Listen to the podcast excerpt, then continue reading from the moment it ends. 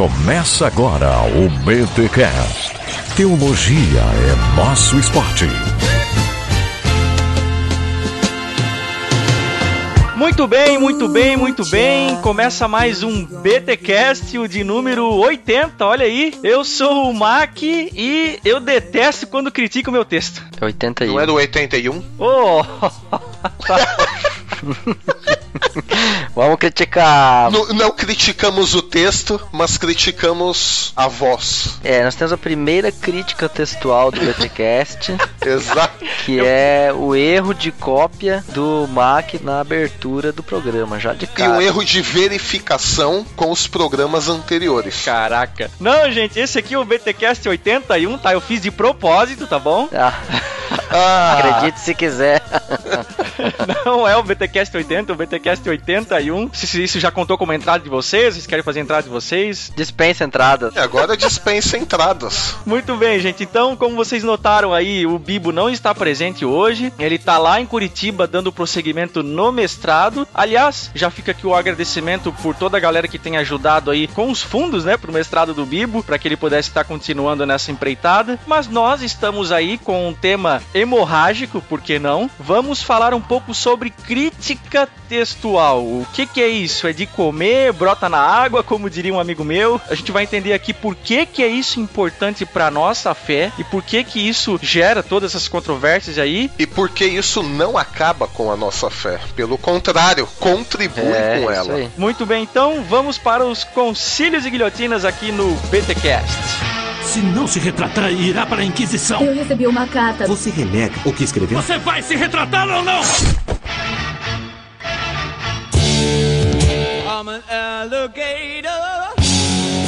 Fala, crente! Vamos para mais um Concílios e Guilhotinas aqui no BTcast e hoje temos vários avisos importantes. Por favor, você que está ouvindo aí, não vá direto para a nossa conversa, né? Fica aí mais um pouquinho, segura aí, que tem coisa aqui que interessa especialmente a você que comprou o Mosaico Teológico, crente. Mas antes, temos nossos e-mails. O primeiro de hoje é do Gilberto Júnior. Ele diz aqui: Vocês não sabem a felicidade que me acometeu ao descobrir um podcast cristão. Ouço podcasts há quase um ano e nunca havia encontrado algum. Creio que vocês são os únicos, certo? Não, Gilberto. Existe aí uma infinidade. Não, infinidade também não. Mas tem bastante podcast cristão aí. Tem o Irmãos.com, o No Barquinho, o GraçaCast, os CabraCast. Tem o podcast do Massacrente. Tô falando aí de cabeça, mas eu sei que tem bem mais. Então, ó, o Bibotalk não tá sozinho nessa. Na verdade, nem foi o primeiro, tá muito longe disso. O pioneiro aí dos podcasts cristãos é o Paulinho com Irmãos.com. Mas tem muita coisa boa pra você escutar aí. E ele continua aqui: gostaria de saber se vocês já produziram algum material de apologética. Que Deus os abençoe e abraços. Olha, Gilberto, a gente nunca teve a intenção de produzir algo exatamente com esse fim. Mas fato é que tanto os nossos podcasts como os nossos artigos e até os nossos vídeos no YouTube, eles têm um caráter apologético em algum momento. Então, nesse sentido, nosso trabalho aqui se enquadra na apologética. O próximo e-mail aqui é do Nicolas Linder. E aí, galera do Bibotalk, tenho 14 anos, sou de Laje, Santa Catarina. Olha aí, terra do Pinhão. Conheci vocês há um mês atrás, através do meu irmão, e a partir dali comecei a acompanhá-los. Posso dizer que já tenho um novo esporte favorito. Gosto muito da maneira que vocês apresentam o conteúdo e estou conseguindo entender o que muitas vezes era complicado. Também despertou em mim o interesse pela leitura da palavra de Deus. O BTcast que eu mais curti foi o de Gênesis, mito ou realidade. Continuem firmes porque Deus tem abençoado a minha vida e de muitas outras pessoas através de vocês. Valeu, Nicolas. Abração, cara. Próximo e-mail aqui, da Tainá Almeida. Ela mandou um e-mail bem gigante aqui, vou dar uma resumida, ok? Mas vamos lá. Acompanho o trabalho de vocês e acho uma iniciativa muito boa essa forma de introduzir a teologia e traduzi-la para quem busca conhecer e se aprofundar nos métodos, mas não tem referências concretas. O BTcast sobre mitos e verdades pentecostais me chamou a atenção por se tratar de parte do meu lugar vivencial no momento e gostaria de compartilhar parte do que acontece nele. Bom, ela fala aqui que frequenta uma Assembleia de Deus, que é estudante de teologia, né? ela faz graduação, só que ela tem um sério problema aí de reconhecimento, não só ela, ela coloca aqui no e-mail um autor chamado Gideon de Alencar, onde os seus periódicos, seus escritos aí são pouco reconhecidos. Quer dizer, a crítica dela é que dentro da denominação, pelo menos dentro do que ela conhece, a prata da casa, vamos dizer assim, é desconsiderada. Enfim, realmente é uma pena, né, Tainá? Mas ela continua aqui, apesar de frequentar uma igreja pentecostal, não me considero uma, pelo menos na definição popular. Mas espero que de verdade aconteça o diálogo entre denominações protestantes brasileiras, como proposto por um dos convidados. Lembre que ela tá falando aqui lá do podcast com o Gutierrez e com o Jeremias Couto. E ainda lamento o estágio de amadurecimento retardado durante esse primeiro século de existência da igreja. Que pela graça de Deus haja mudanças. Poxa, Tainá, legal o seu e-mail aqui. Fica aí o alerta, né? Próximo e-mail aqui é do Fernando Pinheiro da Silva. Shalom! Meu nome é Fernando, estudei um pouco de teologia, falo de Belo Horizonte e venho escutando o Bibotalk há alguns dias e gostei muito. Parabéns a todos envolvidos pelo excelente trabalho. Na verdade, nunca havia escutado um podcast e ao procurar um por meio do aplicativo em meu celular, o Bibo foi o primeiro que me apareceu em minha pesquisa por teologia. E aí, coincidentemente ou não, o Fernando sugere aqui vários assuntos para um tema de BTcast, todos eles mais ou menos envolvendo crítica textual. E olha só que coincidência o BTcast de hoje, hein? Enfim, Fernando, tá aí, ó. Espero que esse BTcast possa ser muito útil para você e sanar muitas das suas dúvidas aí. E o último e-mail aqui é do Tiago Luiz Florencio. E aí, galera abençoada, quero agradecer pelo trabalho maravilhoso que vocês têm desenvolvido. Lembro que o primeiro BTcast que eu vi foi com Augustus Nicodemos sobre interpretação bíblica e na época eu estava bem desanimado, indo na igreja só por ir e nem lia a Bíblia e orava mais. Estava morrendo aos poucos, mas aí quando ouvi este BTcast foi outro nível, olha aí. Deus usou vocês para me motivar e permanecer firme. Pessoal, fiquem com Deus e continuem fazendo a vontade dele, porque vocês são uma bênção. Abração a todos, valeu. Olha aí, galera, que maravilha esses testemunhos que nós temos recebido aí. Você que quer ver o seu e-mail figurando aqui no Concílios e Guilhotinas, que tem sugestão de tema, que quer fazer alguma crítica, mandar uma palavra de encorajamento, até mesmo pedir um aconselhamento, ou quem sabe ainda mandar o seu áudio, o seu efeito BTcast, aquele áudio de mais ou menos um minuto, bruto mesmo, sem edição, com uma qualidade razoável. Tudo isso você pode fazer mandando um e-mail para podcast@bibotalk.com.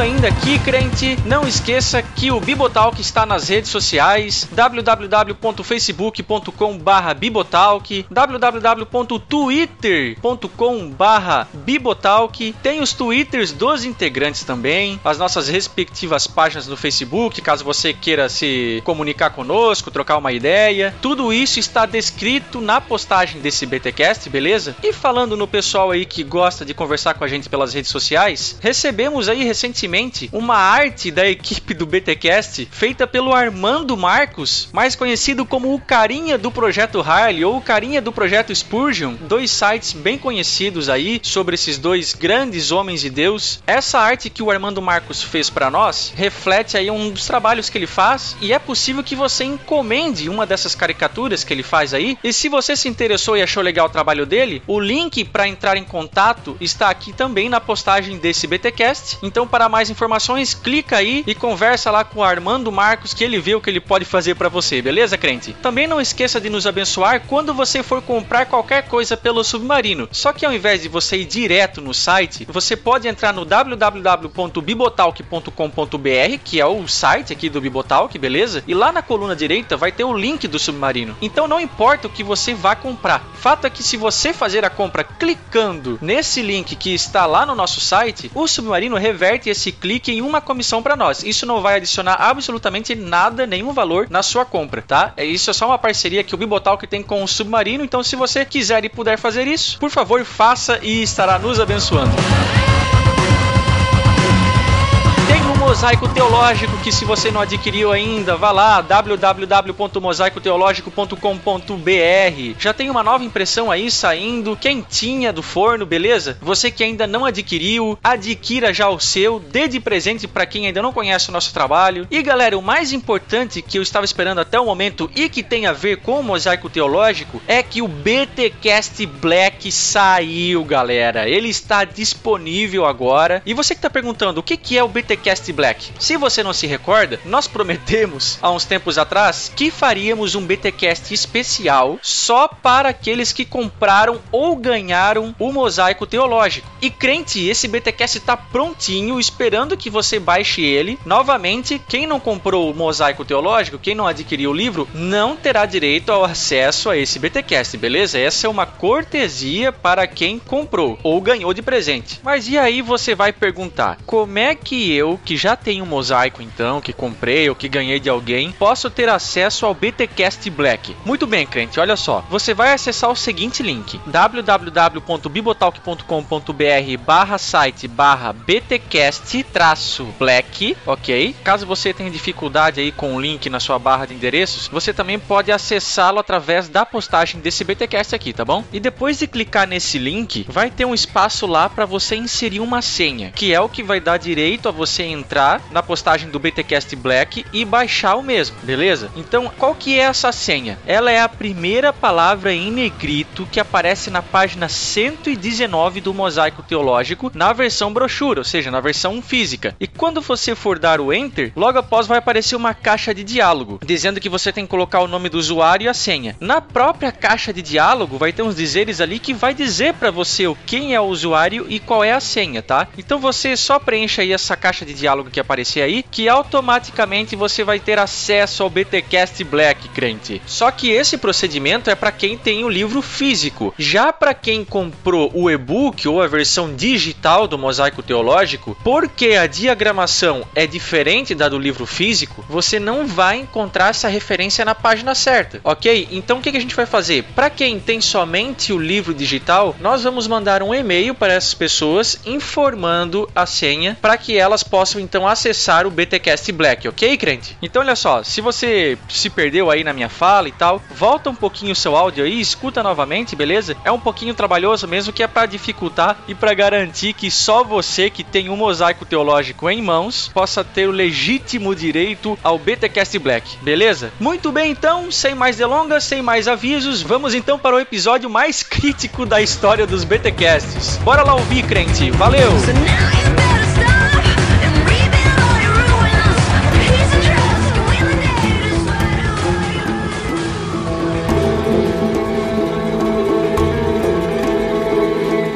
Olha só, pessoal. O Alex tinha falado aqui em off-topic e eu não vou iniciar esse BTcast lendo algum texto de um site aí. Certo- certo blog. Certo blog.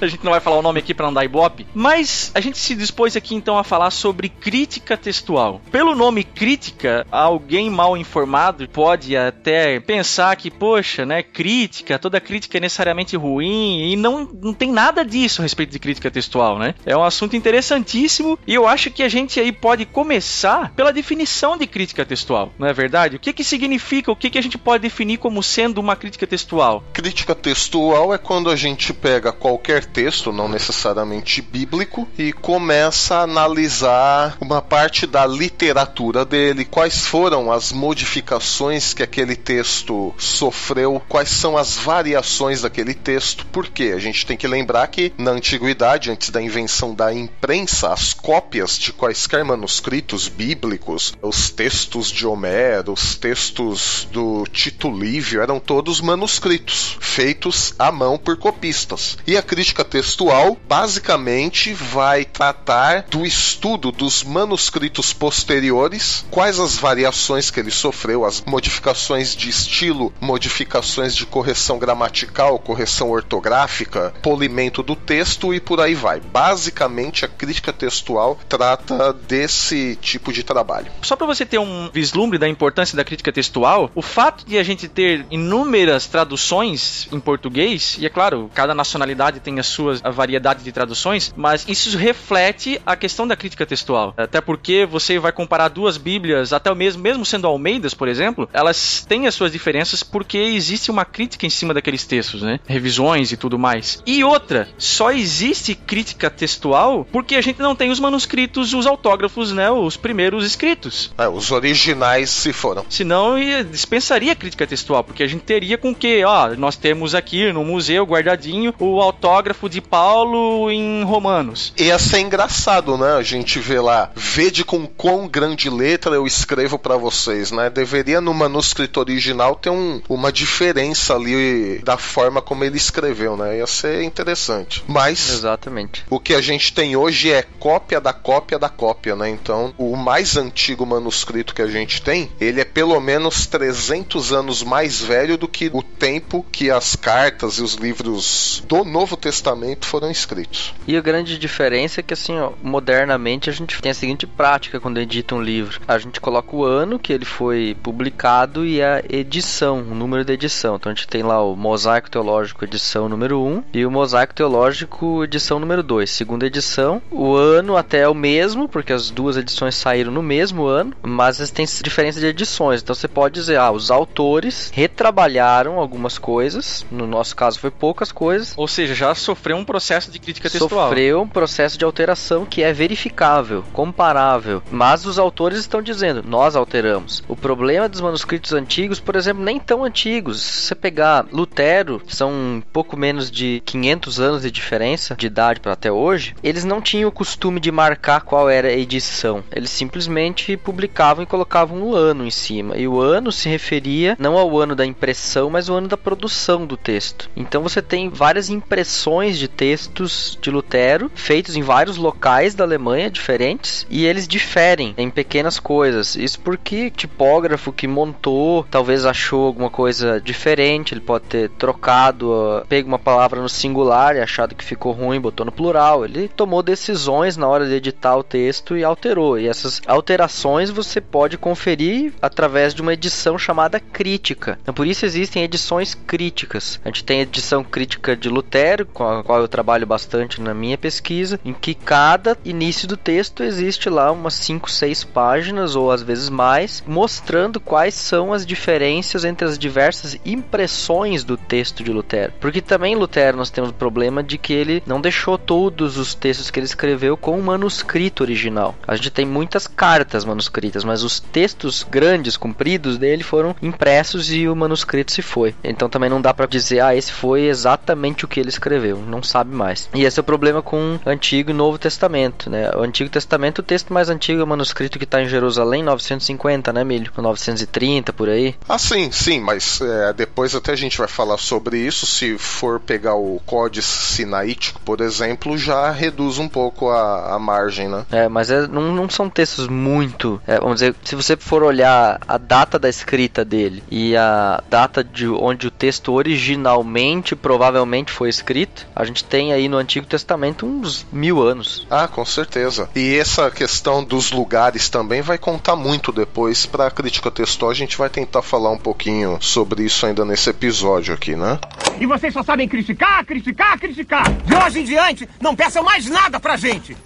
É, uma coisa que dá pra falar aqui também é que pra quem é mais informado, já discorreu aí um pouco sobre o assunto na sua, nos seus estudos aí, é que a crítica textual também já foi chamada de baixa crítica, né? Ainda que esse termo não seja mais tão usado hoje, né? Porque parece que tem um- uma certa conotação pejorativa aí entre baixa crítica e alta crítica, né? É, baixa crítica, alta crítica, porque assim, a crítica textual é amplamente utilizada, tanto entre o pessoal que usa método gramatical quanto quem usa histórico crítico e outros métodos, porque ela tenta simplesmente, com os manuscritos que a gente tem à disposição da pesquisa, né, ou seja, aquilo que foi achado até hoje, olhar todos eles e ver as diferenças e tomar uma decisão, então, com qual seria o, provavelmente o mais original, ou que tem a maior probabilidade de ser perto do original. E aí todos concordam que a gente precisa fazer isso. Quanto a outras críticas, aí a, a pergunta é se a gente deve ou não. Aí tem crítica da tradição, por exemplo. A crítica da tradição é muito subjetiva, porque você vai dizer como é que a tradição que está por trás do texto surgiu e se desenvolveu. Então, como é que Mateus chegou a relatar o milagre da multiplicação dos pães e dos peixes? Aí é algo anterior ao texto,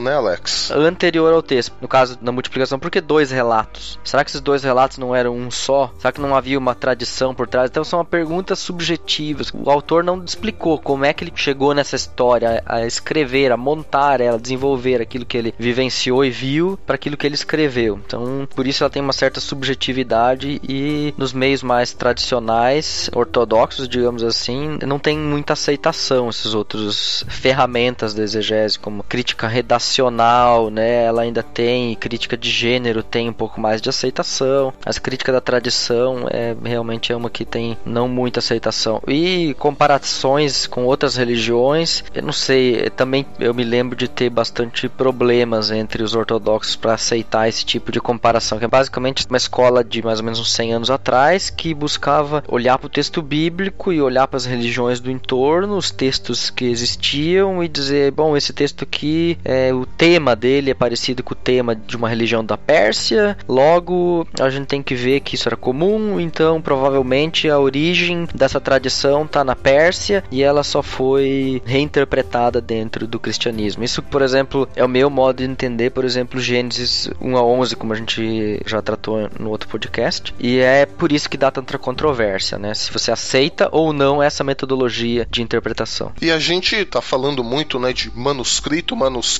manuscrito, mas o que vem a ser manuscrito, né? Então, numa linguagem bem fácil, sem muito tecniquez, na verdade, um manuscrito eram as coleções dos livros e cartas que formavam uma Bíblia, ou a Bíblia antigamente, né? Então, como a gente disse antes, que os autógrafos, os originais, a carta de Paulo aos Gálatas, é, Apocalipse, os Evangelhos, né? O original do autor não existe mais. Por quê? Porque mesmo nas épocas posteriores, não vamos nem falar em 200, 300 anos. A gente começa a falar em 50, 70 anos que a Bíblia ainda estava sendo formada, porque a gente tem que lembrar que Apocalipse é de mais ou menos do ano 90. Só que esse material que os autores usaram, ele não era muito resistente, era muito frágil, era um papiro muito frágil. E além disso, eles eram tão manuseados que eles acabaram se desfazendo. Como a gente sabe disso? Paulo, ele fala assim,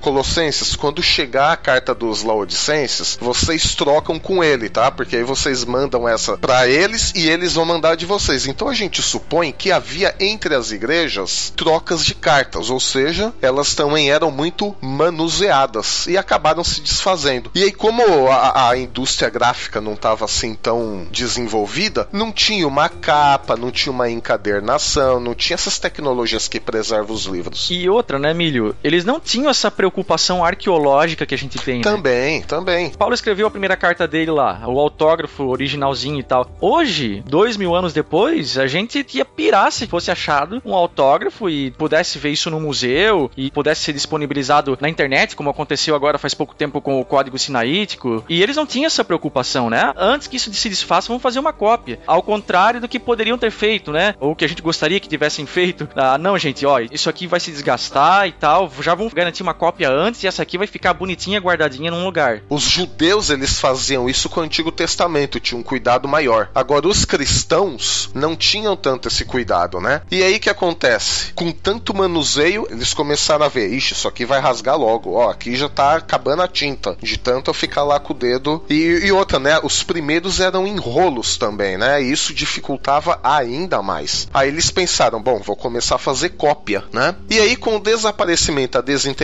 desses originais, os manuscritos que foram copiados, ó que engraçado, eles passaram a ser os novos originais. E isso aconteceu, a imprensa foi no século XV, 1400 e pouco, não é? Eu acho que primo distante do Alex, o Gutenberg. Ocidentalmente falando, sim, mas já existia imprensa em outras regiões do mundo já com certo desenvolvimento até antes disso. É, mas aí os caras não tinham acesso a esse tipo de coisa, né? Aí até o, o Gutenberg inventar a imprensa, a cópia dos livros, das cartas, de toda a Bíblia foi sempre manual. Digamos aí, vai, vamos arredondar por 13, 14 séculos. E aí que acontecia? O copista, ele pegava um, um manuscrito que já era uma coleção das cartas, evangelhos e tudo mais. Ele olhava aquilo e pode ser, não é difícil isso acontecer, que alguma palavra estivesse apagada. E aí ele, "Ah, eu acho que é isso aqui. Tinha parte que já estava meio rasgadinho. Quem já teve a oportunidade de pegar um papiro na mão sabe que aquilo lá, você dá uma soprada mais forte, aquilo, né, arrebenta. E aí começaram a ter esse tipo de erro. E aí um outro copista falou: puxa vida, mas por que que o cara colocou isso aqui? O que Alex até falou de um exemplo bobo de singular e plural. Falou: caramba, mas o copista aqui, ele que ser tão exato no que ele colocou aqui que faz sentido na coerência do texto. Mas o artigo tá plural e a palavra tá singular. Não, vou colocar a palavra no plural também. E aí começaram a acontecer esse tipo de coisa. E aí o copista seguinte fazia o quê? A cópia da cópia, muitos eles copiavam integralmente. E aí aconteceu o que a gente chama em crítica textual de variantes textuais. Ou seja, os manuscritos continham, digamos, a mesma coisa, a coerência do texto. Era o Evangelho de Mateus, era o livro de Apocalipse, era a carta de Paulo aos Gálatas, só que um a palavra estava invertida, o outro tinha plural, o outro não tinha plural, e fora algumas outras coisas também que depois no decorrer aqui do episódio a gente vai explicar também algumas diferenças. Mas é fato que isso acontecia.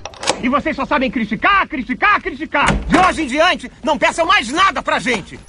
Esse problema manuscritológico é um problema que, se você for considerar, você pode fazer aí um teste hoje, né? Por exemplo, você pega a frase: almocei, limpei os dentes e joguei o palito fora. Num outro manuscrito, você vai ter assim: almocei, limpei os dentes e joguei o paletó fora. Então, tem isso, e aí, só que aí já muda a coerência. Só que é só o acento. Exatamente. E esses mínimos detalhes acontecem na, na, na crítica textual do Novo Testamento, né? É aí que entra a crítica textual. Pegando o exemplo do Mac, o contexto vai dizer que a palavra paletó não cabe ali. Que Isso. foi um erro, porque no contexto não faz o menor sentido dizer que ele limpou os dentes com um paletó.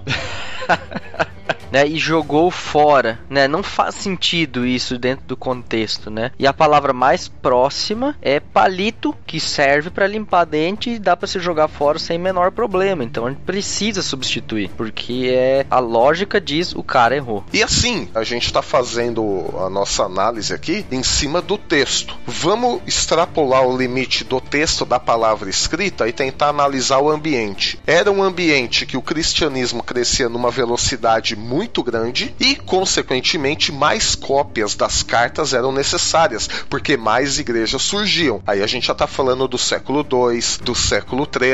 O ambiente ainda era de perseguição contra os cristãos. O material era ruim e eles não dispunham de um escritório como a gente tem hoje. O ambiente isolado, calmo, e o cristianismo crescia numa velocidade assustadora. Então, soma tudo isso, a gente vai entender por que, que algumas cópias saíam com erros, né, com variações. E tem outra coisa também, voltando agora para o texto. Alguns copistas, eles tentavam arrumar a ortografia, tipo, ah, isso aqui não é com S, é com X. A gramática, puxa, não é nós vai, é nós viemos.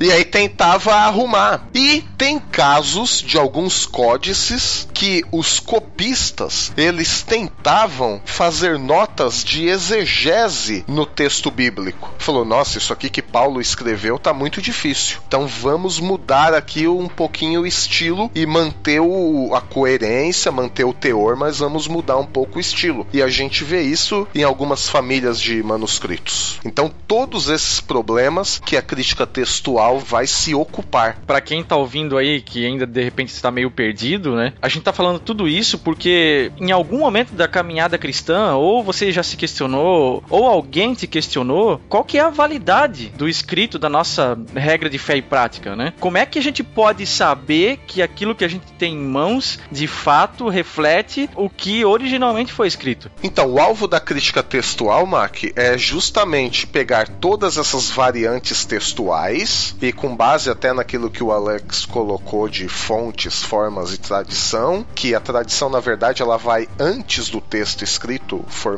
mas a crítica textual vai olhar todas essas variantes dos códices e dos manuscritos, falar, bom, isso aqui não estava no manuscrito mais antigo. Isso aqui não é bem o estilo de Paulo. Isso aqui está nesse nesse manuscrito que era da parte oriental da igreja, mas não está nesse nesse que é da parte ocidental. Então a crítica textual vai tentar chegar o mais próximo que for possível daquilo que foi o texto original. Mas assim, só respondendo isso que você colocou, Mac, na verdade, é, alguns podem até falar: meu Deus, as bases da nossa fé foram movimentadas, a nossa fé agora está abalada. Não por um simples motivo. Se nós compararmos, pegarmos outros textos de outras culturas até, por exemplo, de Platão, os textos de Tito Livio e tudo mais, nós vamos ver que esses textos que chegaram até nós também não são originais, são cópias de cópias de cópias. Só que assim, raramente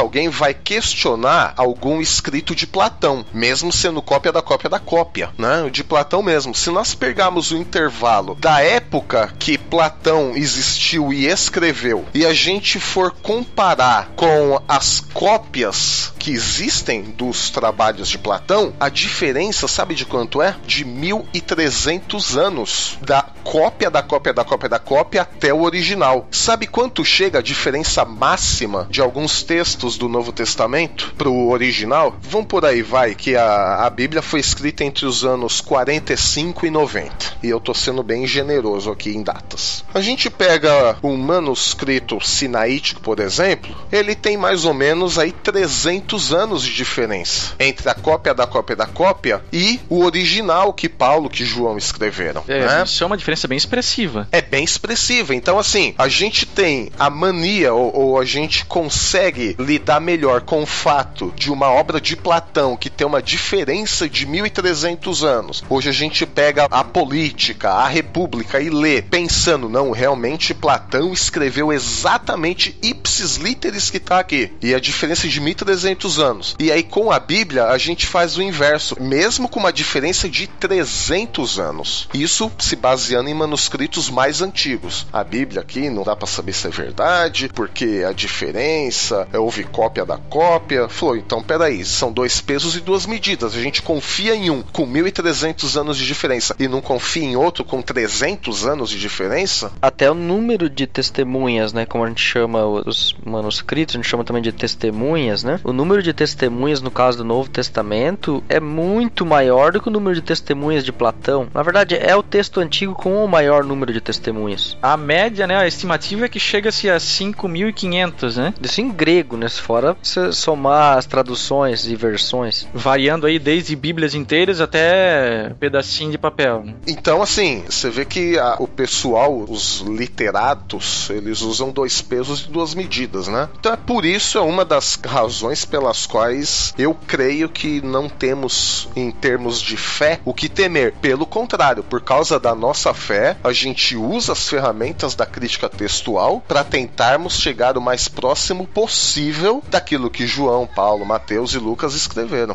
E vocês só sabem criticar, criticar, criticar. De hoje em diante, não peçam mais nada pra gente.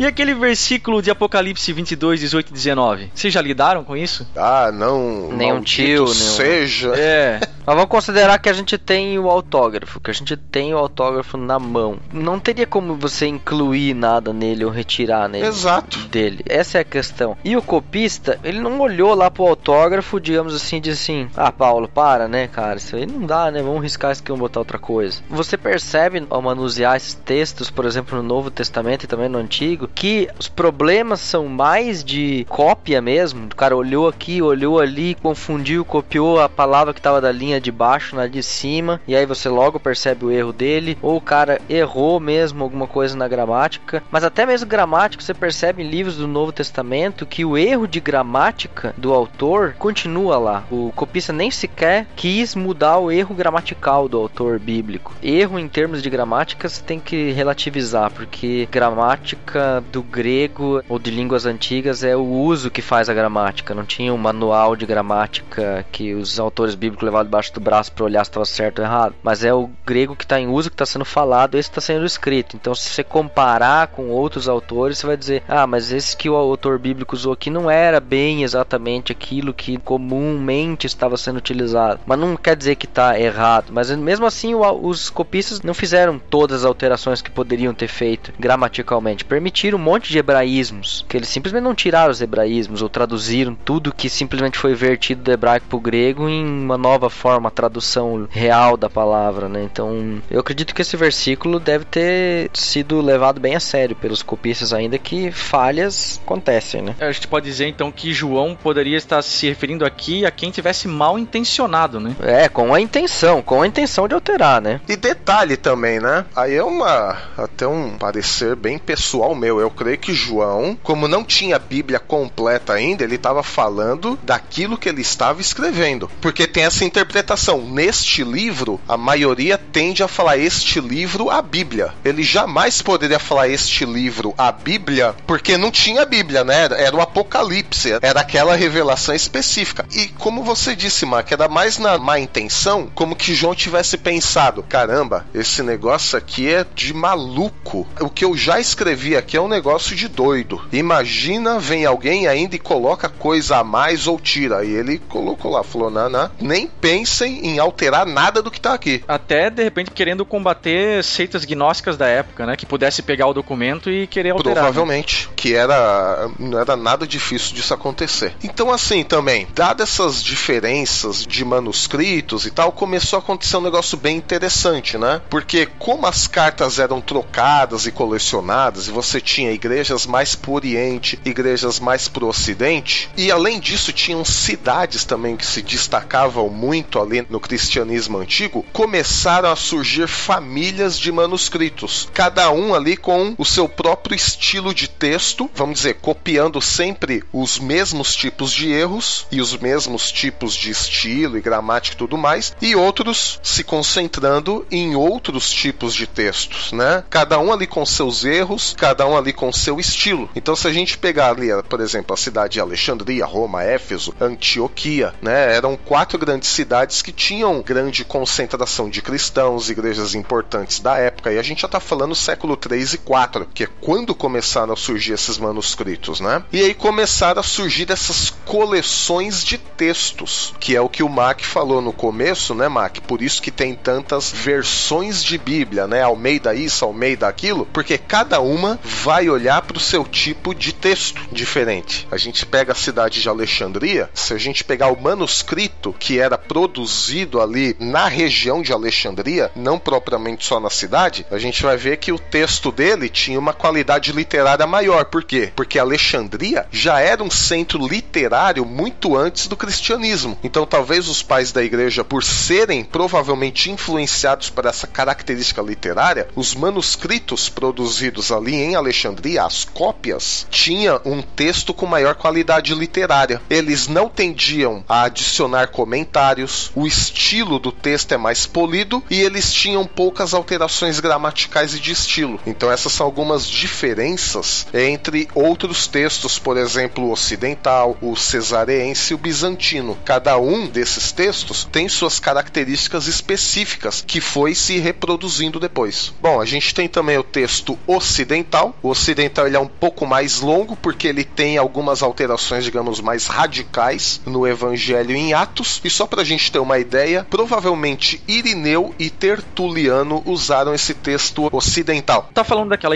adição de Marcos, Marcos 6, é isso? Que é uma adição considerável, né? Sim, é uma adição considerável. Mas também tem a, a supressão. João 8, é 1 a 11, tem uma perícope inteira, que é a da mulher adúltera, né? E tem o, esse de Marcos, né? O final de Marcos. E também a, o final da oração de Jesus, que não se encontra em alguns manuscritos. Marcos 16 tem uma forma curta e uma forma comprida, né? Então, também faz parte, mas é que o texto ocidental, ele tem muitas paráfrases, trechos inteiros com paráfrase, ao invés da cópia propriamente dita.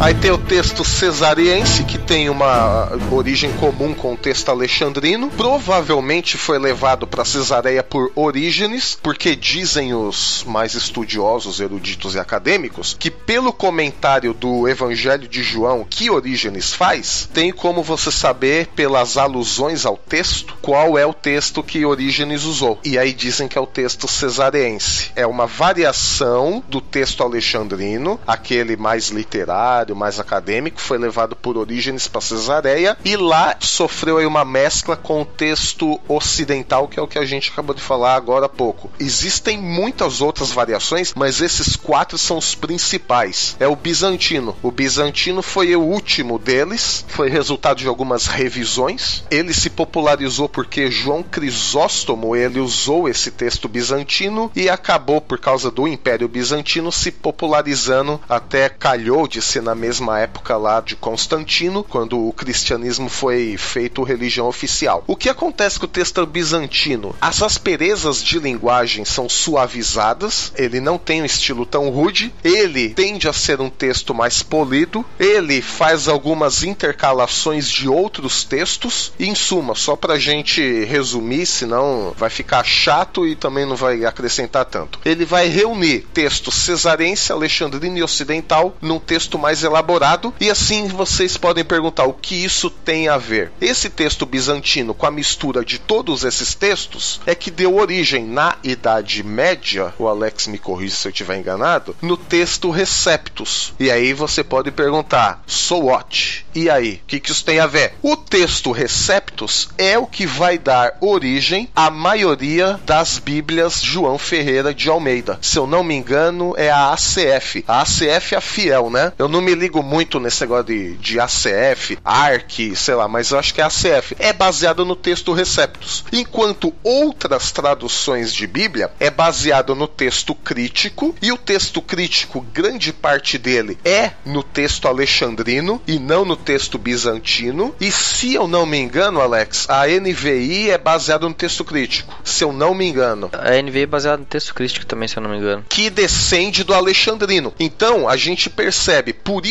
que tem uma diferença grande de linguagem, não é só única exclusivamente porque o, o tradutor para o português quis escolher palavras mais adequadas para o seu tempo e época. É porque os manuscritos também são diferentes. Um é baseado no texto bizantino, que é essa mescla, e outro no texto alexandrino, que era aquele texto mais polido, mais acadêmico. Mas dá pra dizer que o tradutor também tem o pressuposto da sua própria metodologia? Quer dizer, eu vou pegar esse conjunto de manuscritos aqui porque de repente se encaixasse melhor na metodologia que ele estava usando pra traduzir? Então, aí a gente está falando de um aparato crítico, né? É o que a crítica textual tenta fazer. Pega um manuscrito mais antigo, que é da família Alexandrino, mas de repente descobriram um manuscrito ainda mais antigo, só que é da família bizantina. Aí, bom, qual que é mais antigo, tal, qual que é mais confiável, e aí faça uma mescla depois também. É que meio que tem uma balança, né? Você tem, Sim, você tem sim. em geral assim, num lado, manuscritos mais antigos, só que em menor número, Isso. e você tem do outro lado manuscritos mais novos, mais recentes, só que em maior número. Então, o que que eu peso aqui, né? O que que é melhor? O que que vale mais? Aquilo que tem mais idade, aquilo que tá mais próximo dos autógrafos ou aquilo com quem eu tenho maior quantidade de comparação? Geralmente tem alguns procedimentos. O que, que eles fazem geralmente? A primeira coisa é o que eles chamam de colação de manuscritos, que ao contrário do que o nome sugere, não é pegar um monte de manuscritos e colar eles, não.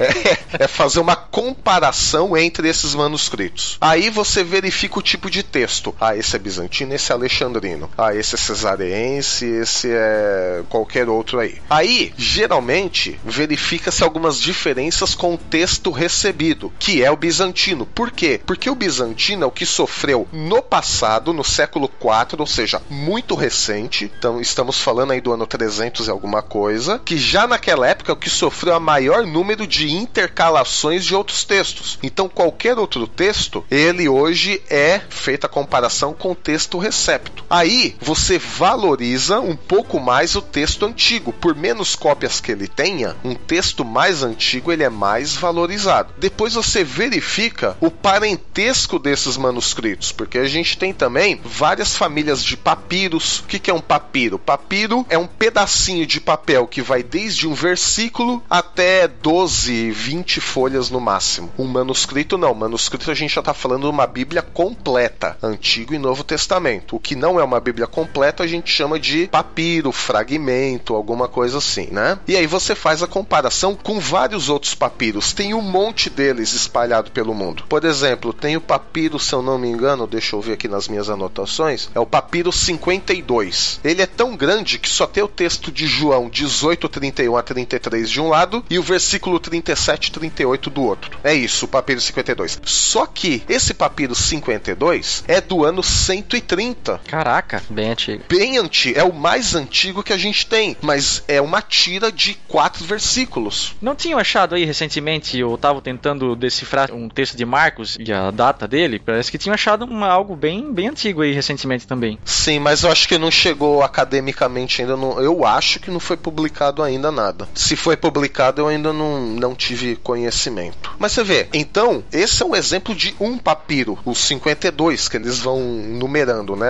Conforme eles vão achando. Então, assim como esse de João, tem outros papiros, muito antigos também, que eles pegam códices inteiros e vão fazendo a comparação. Então, assim, sempre um texto mais antigo, ele tende sim a ser mais valorizado do que o- os mais novos. E vocês só sabem criticar, criticar, criticar. De hoje em diante, não peçam mais nada pra gente.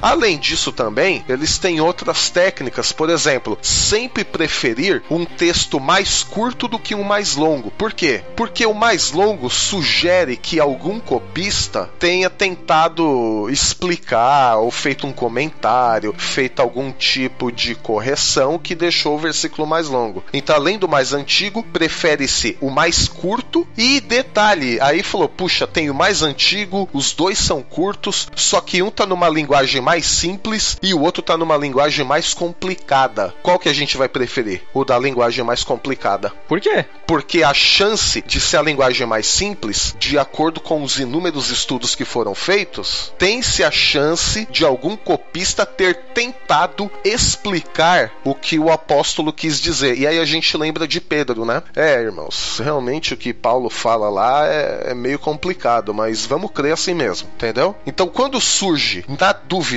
uma variação de um texto que tá muito simples, provavelmente algum copista que tentou explicar Pedro, que tentou explicar Paulo. É assim que hoje são feitos os aparatos críticos, é assim que são feitas algumas das Bíblias que a gente tem hoje, que são baseados no texto crítico e não no texto receptus. Só que tem um problema, né? O texto recepto ele parou de ser produzido no século XIX, porque já não tinha mais aonde chegar. Agora, com o- texto crítico, como sempre vão descobrindo coisas novas, é por isso que você tem aquele, quem já teve a oportunidade de ver, ou faz uma busca aí no Google, se eu não me engano, a Sociedade Bíblica Brasileira ele edita o Novo Testamento grego, né, Alex? Do Nestlé Aland. Como participante das Sociedades Bíblicas Unidas, se eu não me engano. Ela então ela vende, vamos dizer, ela importa dois textos. Ela importa Nestle Aland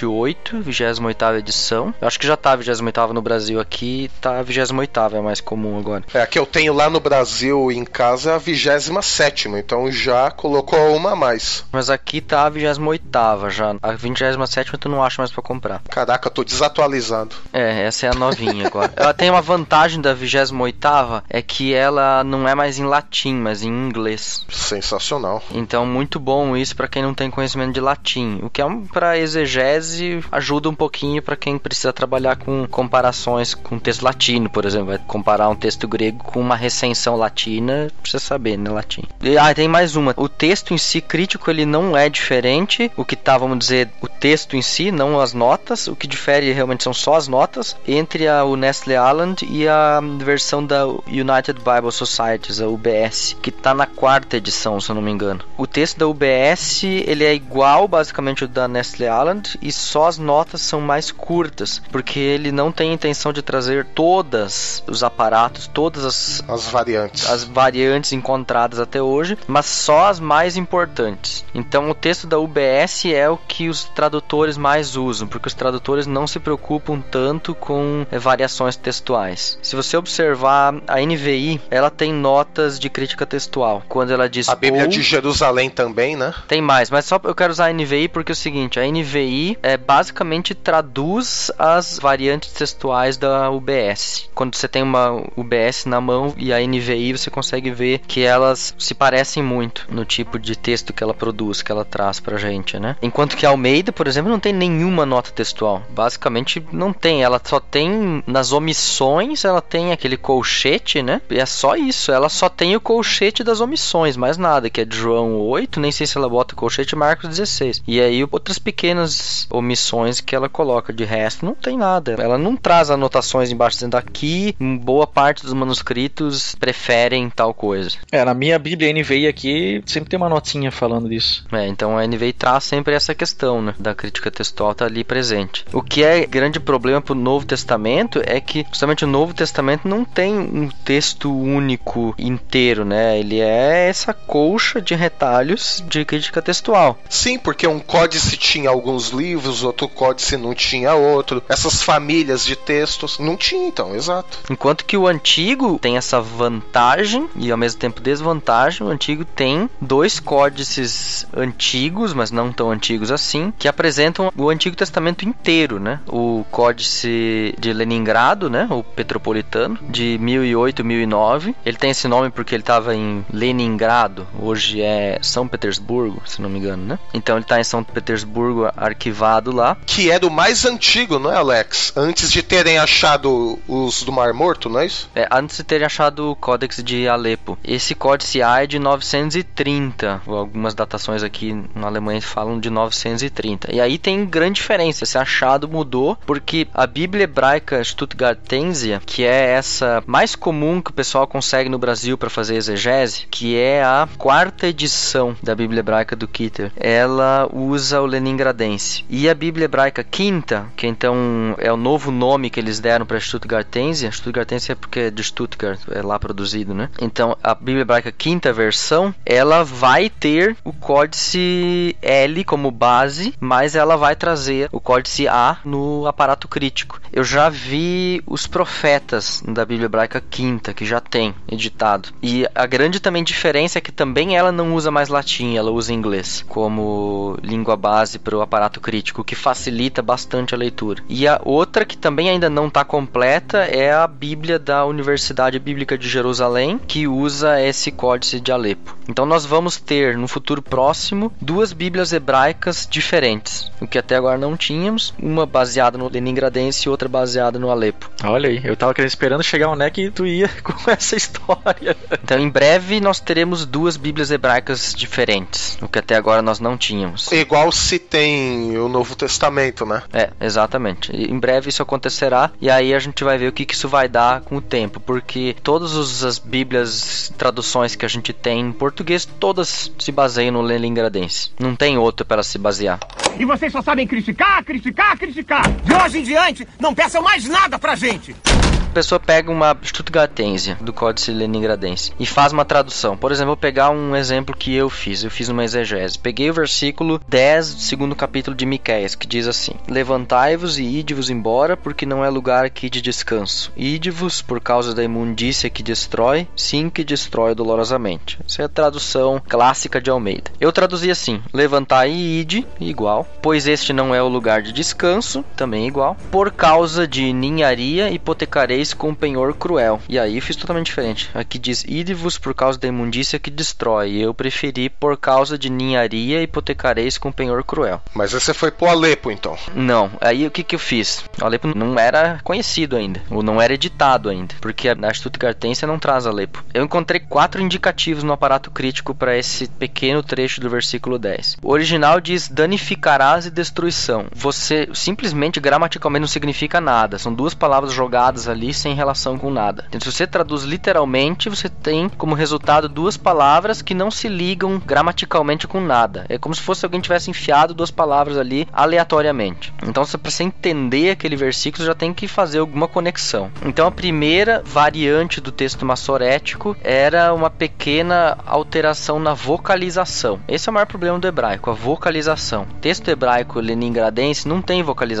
É só consoante, né? Não tem vogal. texto consonantal. Então a vocalização é chamado texto massorético, que é texto escrito por rabinos que colocavam aquele bando de pontinho e risquinho embaixo em cima das letras para dizer como é que elas soavam. Então um cagadinho de mosca em cima muda o sentido da palavra. Nesse caso aqui havia então a possibilidade de uma pequena mudança na vocalização, resultando então na tradução de hipotecareis, o penhor. Aí havia uma segunda possibilidade que mudava o tempo verbal verbal, mudava o tronco, ele muda a voz nesse caso. O emprego do verbo. Exatamente, ele muda a voz e ser penhor será arrancado. Em vez de hipotecar o penhor, o penhor será arrancado. E também a intensidade, né? Uma terceira possibilidade era o editor sugeria omitir uma das palavras e deixar só o será arrancado, tirar esse penhor, a palavra penhor, e deixar só arrancado. Aí também a frase faria sentido. Aí um outro autor, um outro aparato indicava que a gente deveria juntar as, todas as letras de novo, tipo como se pegar as duas palavras, colar elas e dividir diferente. Tipo como se o cara na hora que ele copiou tivesse pegado a última letra de uma palavra e jogado para a próxima palavra. Então a gente pega a primeira letra de uma palavra e joga para outra, para a gente poder reconstruir uma nova palavra. E aí a tradução seria será destruída e destruição. Também não faz sentido nenhum. Um quinto autor, ele sugere que a gente deva ler com a Septuaginta. E aí a gente vai um pouco mais a fundo, ou seja, você pega a Septuaginta, a tradução grega do Antigo Testamento, lê o que está escrito lá, traduz isso para hebraico, deve você diz, não, a Septuaginta provavelmente ela entendeu melhor porque quem traduziu a Bíblia do Antigo Testamento do hebraico para o grego, traduziu ela mais ou menos pelo ano 200 antes de Cristo, ou 100 antes de Cristo. Então ele estava mais próximo do texto original do que o Códice Leningradense que é do ano 1008, certo? Ele está 1100 anos antes. Então ele provavelmente leu um texto mais original. Faz parte da crítica textual de procurar sempre o mais antigo. Exatamente. Então vamos tentar isso dali. Aí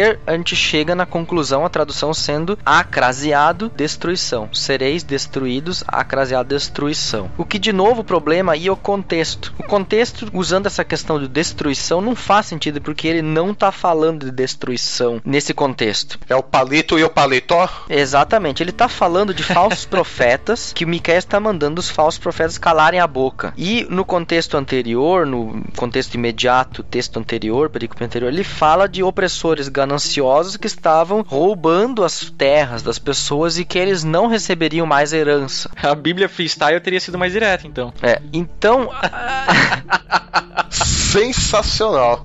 Então faz mais sentido dizer que o problema era a questão da hipoteca da terra, que é o contexto imediato. Então eu optei pela primeira possibilidade que o aparato crítico me dava, que era de traduzir que por causa de uma dívida ínfima, por causa de uma ninharia, vocês hipotecaram essa terra com um penhor cruel, uma enorme soma de dinheiro. E por isso a escravidão. E o texto de Miqueias logo mais adiante vai falar de pessoas vivendo em condição de escravidão miserável, que era proibido pela lei do Antigo Testamento. Por isso essa minha opção é uma opção que leva em conta a gramática, aceita essa mudança da vocalização da palavra, mas que ela é uma decisão do contexto. Foi o contexto que me fez fazer essa alteração. Almeida não faz alteração. Ele diz lá: "Ide-vos por causa da imundícia que destrói, sim que destrói dolorosamente", ele diz. Ele também fez uma decisão. Ele chamou isso de imundícia e ele não se complicou com isso. Eu digo não, não é uma imundícia qualquer. Ela tá bem clara. E se a gente fizer uma pequena alteração na vocalização, a gente sabe que imundícia que é, que é a hipoteca que estava se referindo no começo do capítulo e vai se referir adiante no próximo. Que é a crítica social que Miqueias faz, né? Miqueias é um crítico social. Exatamente. Então você tem que levar em conta o vocabulário que o próprio autor está utilizando ali para saber se você vai optar ou não por uma pequena alteração na leitura da crítica textual. E eu optei por ela nesse caso. Ô Alex, e quando a gente vai ter a Bíblia do Stahlrifer? Ah, não. Eu não sou exegeta, cara. Eu fiz isso aqui no meu tempo de faculdade, mas eu não sou exegeta, não, assim, Sensacional. Eu- desse nível. Já pensou daqui 100 anos meus netos usando a Stahlrifer atualizada, revista e corrigida? É, mas por favor, né? Não em Almeidez, né? Vai pra uma NTLH aí, porque hipoteca, penhor e não sei o que. Vamos falar com o Ariovaldo Júnior, Alex. Aí você faz um curso de freestyle. E vocês só sabem criticar, criticar, criticar. De hoje em diante, não peçam mais nada pra gente. Então olha só, a gente aqui procurou colocar pra quem tá ouvindo essa questão da crítica textual, os problemas que a crítica textual tenta resolver. E a gente trouxe tanta coisa aqui que de repente pra quem tá ouvindo pode achar, poxa, mas tá, como é que fica então o livro que eu tenho na mão? A crítica textual, ela não trouxe só problema e não resolveu muita coisa, quer dizer, há quem diga isso, né, que se traz muita coisa pro ar pra resolver, muito problema textual, muita variante, problemas temas dos mais diversos, com uma quantidade muito grande de manuscritos. Nós temos um tempo muito longo, é verdade que menos do que outros manuscritos que não os bíblicos, mas ainda assim há uma, uma diferença de tempo entre autógrafo e a cópia. O número de variantes é gigantesco. E aí, como é que faz com tudo isso? Como é que a minha fé fica com todos esses detalhes? A fé de quem sempre aprendeu na escola bíblica dominical que a Bíblia é a sua regra de fé e prática. E aí ela tem que é, lidar com tanta tradução em português e tudo mais, né? Tudo isso pode ser um empecilho para a pessoa e não deve. Então, aonde entra a crítica textual? Qual é a relação positiva que a crítica textual pode fazer com a nossa fé? Na verdade é o seguinte, né? Quando a gente lida com crítica textual, de cara já vem a, a famosa doutrina da inerrância bíblica, né? Só que a gente tem algumas questões. Quando a gente diz inerrância bíblica, eu até proponho isso no mosaico teológico, esse termo tem que ser revisto e aí eu explico lá porque esse episódio não é bem disso. Mas, falando da questão da inerrância bíblica com a crítica textual, a relação é o seguinte: ah, nenhuma, porque a doutrina da inerrância bíblica, qualquer teologia sistemática vai dizer que a inerrância estava restrita aos originais e não às cópias. E hoje nós temos cópias de cópias de cópias, né? Falou, puxa vida, então tudo foi mudado, tudo foi alterado, estamos perdidos, o cristianismo é uma farsa. Não, pelo contrário, a crítica textual, ela vem fortalecer a nossa fé, porque a partir do momento que você começa a estudar, ver as variantes, procurar os melhores textos, você vê um esclarecimento maior do que a palavra de Deus faz e diz para nós. Um exemplo claríssimo que você ouvinte teve foi esse que o Alex deu. Não ficou muito mais claro, não fez muito mais sentido, mas ele não conseguiria fazer isso se não usasse uma crítica textual. Então, ao invés da crítica textual, ao meu ver, atrapalhar a fé porque fica em busca de erros, não, a crítica textual não busca os erros. A crítica textual busca os melhores textos E solucioná-los, reconstru- e solucioná-los. É o que o Alex fez aqui de forma assim sensacional e deu um outro olhar no texto, deixou mais vivo, deixou mais contextualizado. Então a crítica textual, ao contrário de enfraquecer a fé, como muitos vão dizer e criticar a crítica textual, eu vejo o contrário. Para mim, a crítica textual ela fortalece a fé, mesmo porque os pontos de divergência entre manuscritos, como eu disse, jamais a gente tratou do teor. Ah, mudou o teor. A doutrina da justificação pela fé foi alterada. O pecado foi alterado. Não, o teor permaneceu. O que muda é a forma de se dizer, que pode ficar mais clara ou menos clara. E o que a crítica textual faz é o quê? Deixar a Bíblia mais clara. Portanto, aumenta a nossa fé ao invés de diminuir. Essa é a minha palavra. Até é interessante esse negócio que tu falou da mudança da doutrina de justificação pela fé, que a grande pergunta levantada pelos estudiosos do Novo Testamento sobre a doutrina da justificação pela fé, aqui fazendo um excurso quase do podcast, é que não é a crítica textual se alguma variante traz alguma coisa diferente, mas é uma questão de interpretação gramatical. Se justiça de Deus é um genitivo objetivo ou um genitivo subjetivo, ou seja, se justiça de Deus significa que Deus é justo e ponto final, ou se Deus é justo porque ele nos justifica, ou seja, a justiça de Deus no sentido do sujeito, ela aponta para o sujeito ou ela aponta para Deus mesmo. E a reforma diz que a justiça de Deus aponta para o sujeito, que é a- nós somos feitos justos por causa da justiça de Deus. E não só que Deus é justo lá no céu e acabou e não muda nada. Então assim, a grosso modo é uma questão gramatical de interpretação e não de crítica textual, por exemplo, que não altera nada. Fazer crítica textual de Romanos ali nesse caso não vai achar nada diferente. Com tudo isso, a gente pode dizer então que a quantidade de obstáculos ela nunca vai ser maior do que as soluções que a crítica textual vai encontrar, né? A gente pode dizer aqui que esses obstáculos que a crítica textual encontra e que aparentemente pode ser bem difíceis de resolver, no final das contas, com o produto que a gente já tem hoje em mãos da crítica textual, eu acho que esses mesmos obstáculos eles são transformados em meio que em pilares, em pontes, em fundamentos para fortalecer a fé. Eu acho que no final, se você fazer um apanhado geral, a fé ela sai edificada diante de tantas variáveis. E eu penso que a gente aqui com esse podcast, o pessoal vai ter que ouvir mais de uma vez, muito provavelmente, como é de costume, nos BTcasts mais densos. Mas eu acho que a gente conseguiu aí dar uma boa contribuição e um, um bom panorama aí da crítica textual para você, querido ouvinte.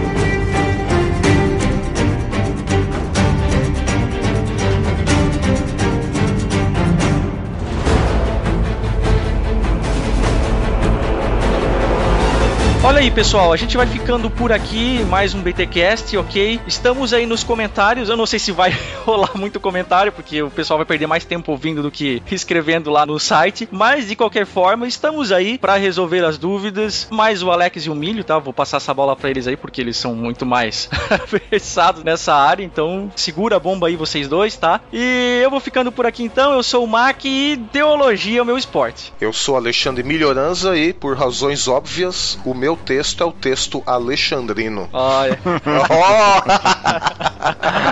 Eu quase que eu podia dizer o mesmo, né? Afinal de contas, o nosso nome tem a mesma origem. É grego. ah, mas você é alemão, eu não. É, pois é. O que, que eu faço agora? Eu vou ficar com Gerhard Kitter e Nestle Aland. Assim a gente fica com os alemães, né? E fica com a bênção.